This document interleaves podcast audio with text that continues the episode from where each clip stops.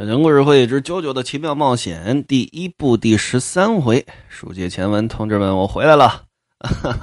虽然嗓子发炎还没好透啊，一会儿中午的时候还要去呃打个吊瓶，但是呢，我憋不住了，我实在是憋不住了啊！这个嗓子的沙哑已经是好了，就是发炎呢还有一点发炎点，今天再打一瓶巩固巩固。我实在憋不住了，快让我录一回。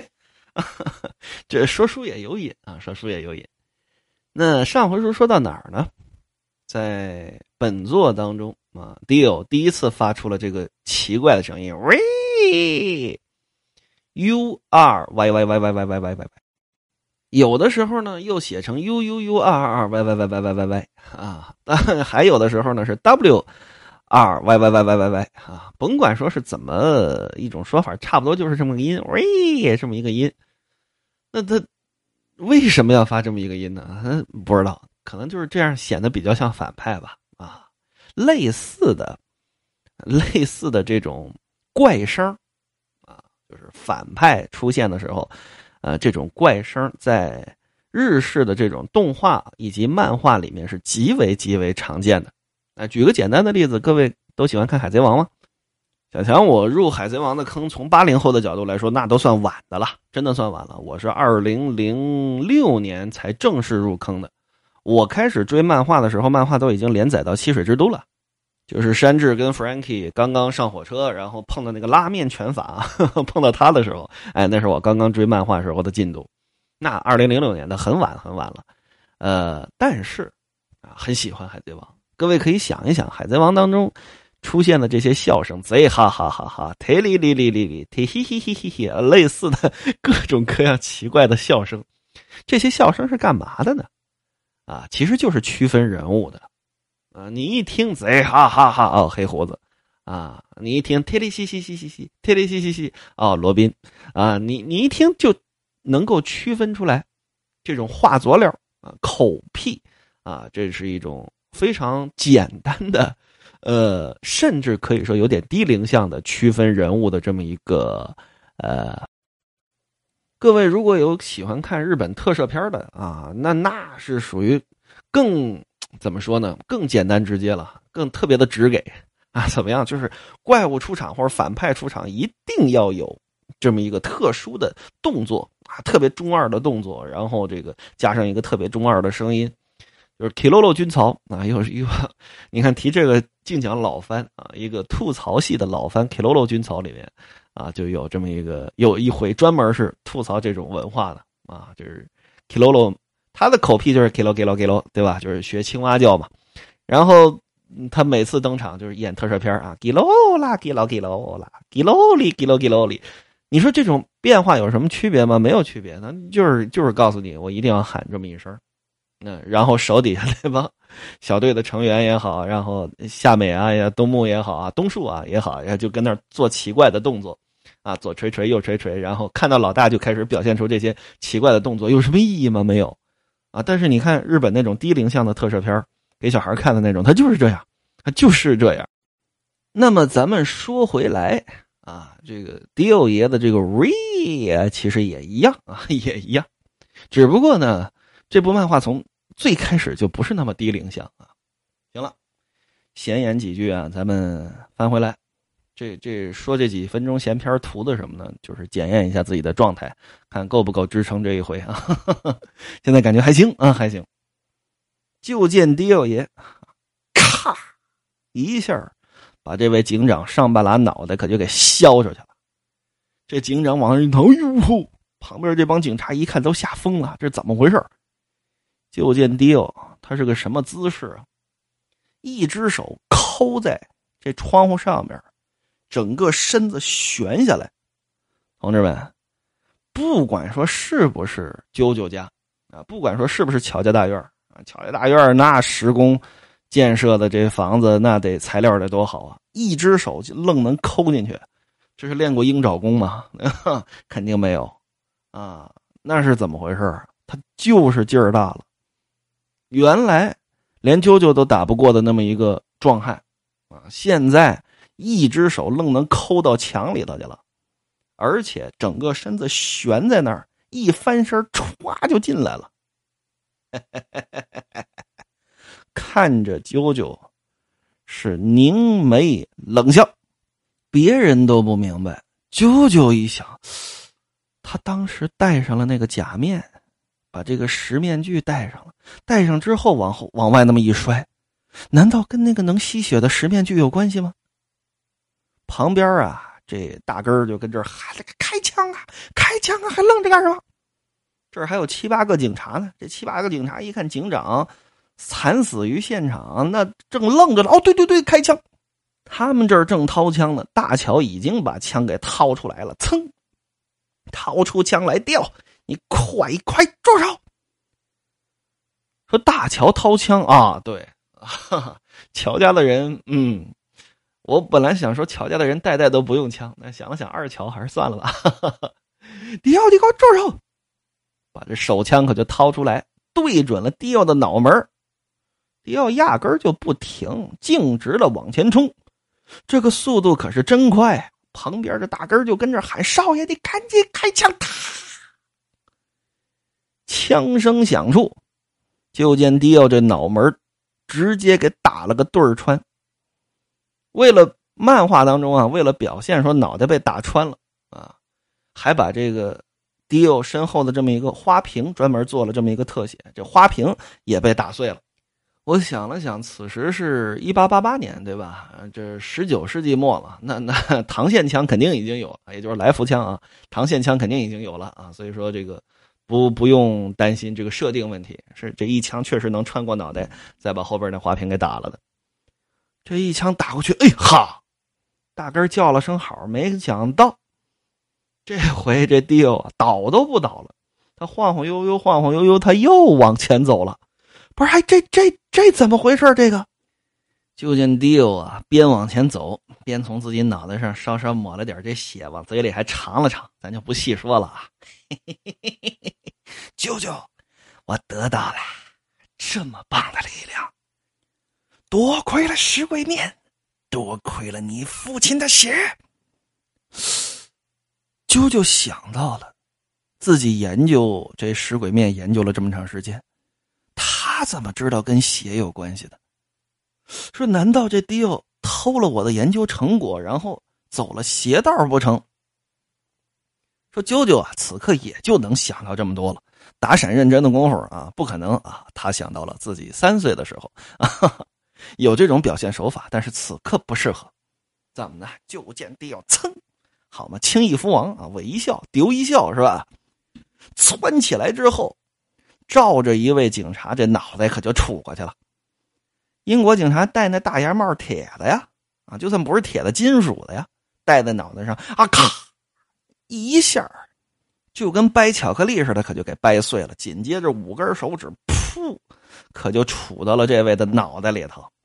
自己是在哪儿啊？不是在地上啊，在地上很难往脑袋上杵啊。这位在哪儿？贴在天花板上。整个人贴在那儿，把这警察往上拽。这警察的身体啊，就像上吊一样悬在半空。就听迪欧又喊了一声：“！”抽，干了。什么干了？人干了。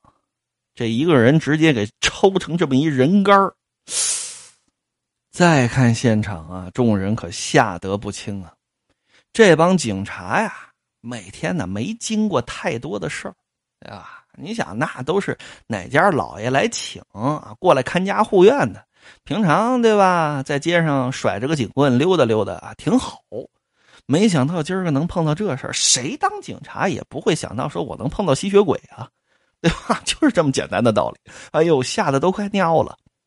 就见迪奥抽完了血，把这具警察的干尸往前这么一甩，啪，劲儿大呀！你想吧，干尸它也是尸体啊，里头骨头没抽啊，直接就砸死这么一位。紧接着再一扭头，谁扭头？啾啾扭头，看看旁边这大根儿，伦敦丐帮少帮主啊，吃过见过穿过戴过，那是见过江湖事的人。此刻吓得咕噔往那儿这么一跪，都站都站不起来了。父亲的尸身就在眼前，后边就是乔家大院舅舅心说：“我不上谁上啊？我姓乔啊！一伸手，嘣，旁边啊有这个大宅子里头，基本上欧洲的宅子啊，非常 classic 的一个设定，就是都摆着那种铠甲卫兵的那个造型，是吧？有那个铠甲，手上拿着武器，啾啾一伸手，有打一个铠甲上面，可就抄下来这么一把大铁枪。虽然不是什么钢点丈八矛是吧？那不是，但是八尺肯定是有的。八尺钢点枪拿在手中，旁边这大根一看，哎呦，少爷您可小心，这东西可邪乎。九见九九说是，这家伙啊是食鬼面催生的怪物。根儿说实在的，我也挺害怕，但是不能让他活着。不管是迪欧还是这个怪物，我乔斯达都得跟他做个了断。而旁边这大根一听这话，哎呦，少爷你快跑啊！大根没时间说这么多话呀，他心里想的是什么呀？有人说大根就是本书当中的解说员啊，或者说是初代目解说员。这又是漫画当中经常出现的一个梗。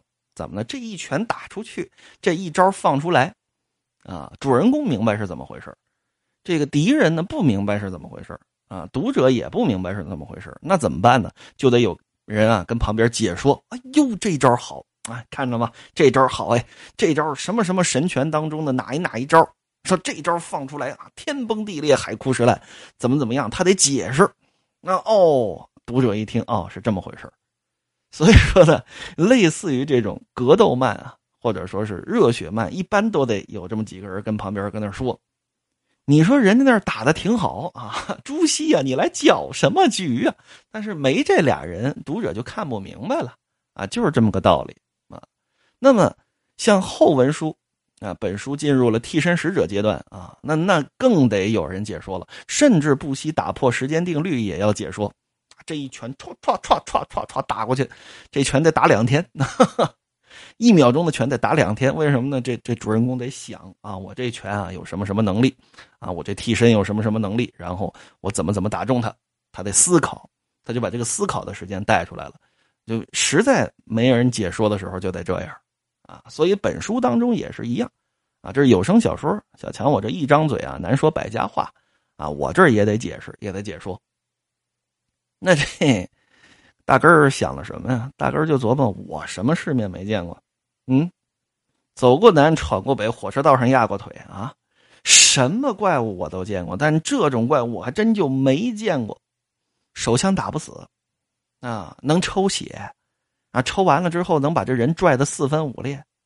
这种怪物如果放到世上，指不定得惹出什么祸来的。但是，少爷，少爷，你快跑！你没有胜算。你现在对这个怪物产生的是一种责任感，但是你只会被杀。大根咳嗽什么？刚刚啊，这迪欧甩出来那具警察的尸体，有这么一根断腿，啪的一下砸在大根这胳膊上了，直接就把大根这胳膊给砸断了。你说胳膊砸断了，他他身子跑不了吗？那不知道啊。总之吧，大根躺在那儿，他得解说呀，不能动地方，对吧？哎呀啊！看来伤到的地方不光是手臂，我这肋条骨也捅进了肺里，我帮不上忙了。啊，得说明白了，我帮不上忙了，反而成了累赘。而啾啾啊，压根就没想啊，就是没听大根的跟这解说，怎么办？弱点在哪儿？大脑。我想起来了，这古代的阿兹特克人制作的这个石鬼面，它后头这个骨针。一定是能够激发大脑当中的什么什么潜力，也就是说，要想打败迪奥，完全取决于如何把他的大脑完全破坏。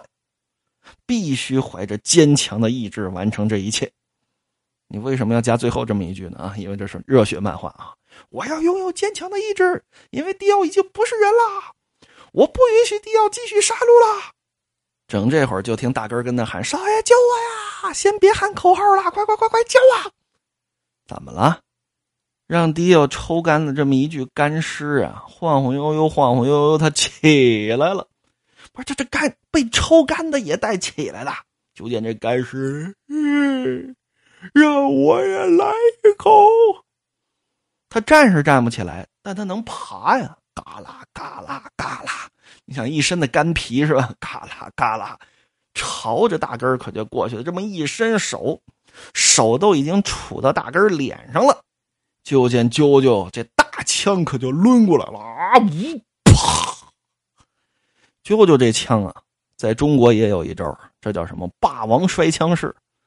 怎么呢？你看咱们中国的枪法啊，讲究马步得扎稳了，要么说呢钉子步啊，这枪立着，或者是马步枪挺着，一点没存，二四心，三扎肩颈，左右分，是吧？这就不往下背了啊。但是，一旦你力量足够大的话，就不需要这么麻烦了啊！所谓一力降十会，说传说当中霸王项羽啊，评书当中的霸王项羽啊，打架就一招霸王摔枪式啊，手中那枪啊，就直接往下这么一砸，啪死，啪死，啪死啊，就这样。啾啾今儿个也这样，双手握着这枪转，跟抡棒球棒子似的啊。直接拿这枪去砸人，各位琢磨，大铁枪实心的这种骑兵的冲锋用的枪，这么一抡，好嘛，当时就把这具干尸打得稀碎啊！刚打到这儿，哎呦，根儿说：“您小心后头那怪物来了！”就见啾啾喊了这么一声：“来得好！”手中双手一转，这杆枪呜呜呜。这大铁枪抡动是呼呼有声，这么一转身，右手拿着这枪往上这么一捅，本来想把迪奥捅个对儿穿，没想到由打天花板上飞下来，这迪奥单手这么一伸，迎着这枪尖可就过去了。怎么呢？人家不怕捅啊！噗，把这手捅个对儿穿，借着这劲儿往外这么一翻腕子，砰！也把这枪杆给抓住了，进而这么一使劲儿，嘎巴巴，愣把这么一杆实心八尺大铁枪，碗底儿粗细的大铁枪愣给掰弯了。就见迪奥是仰天狂笑，嘿嘿嘿嘿嘿，人家看，人家看。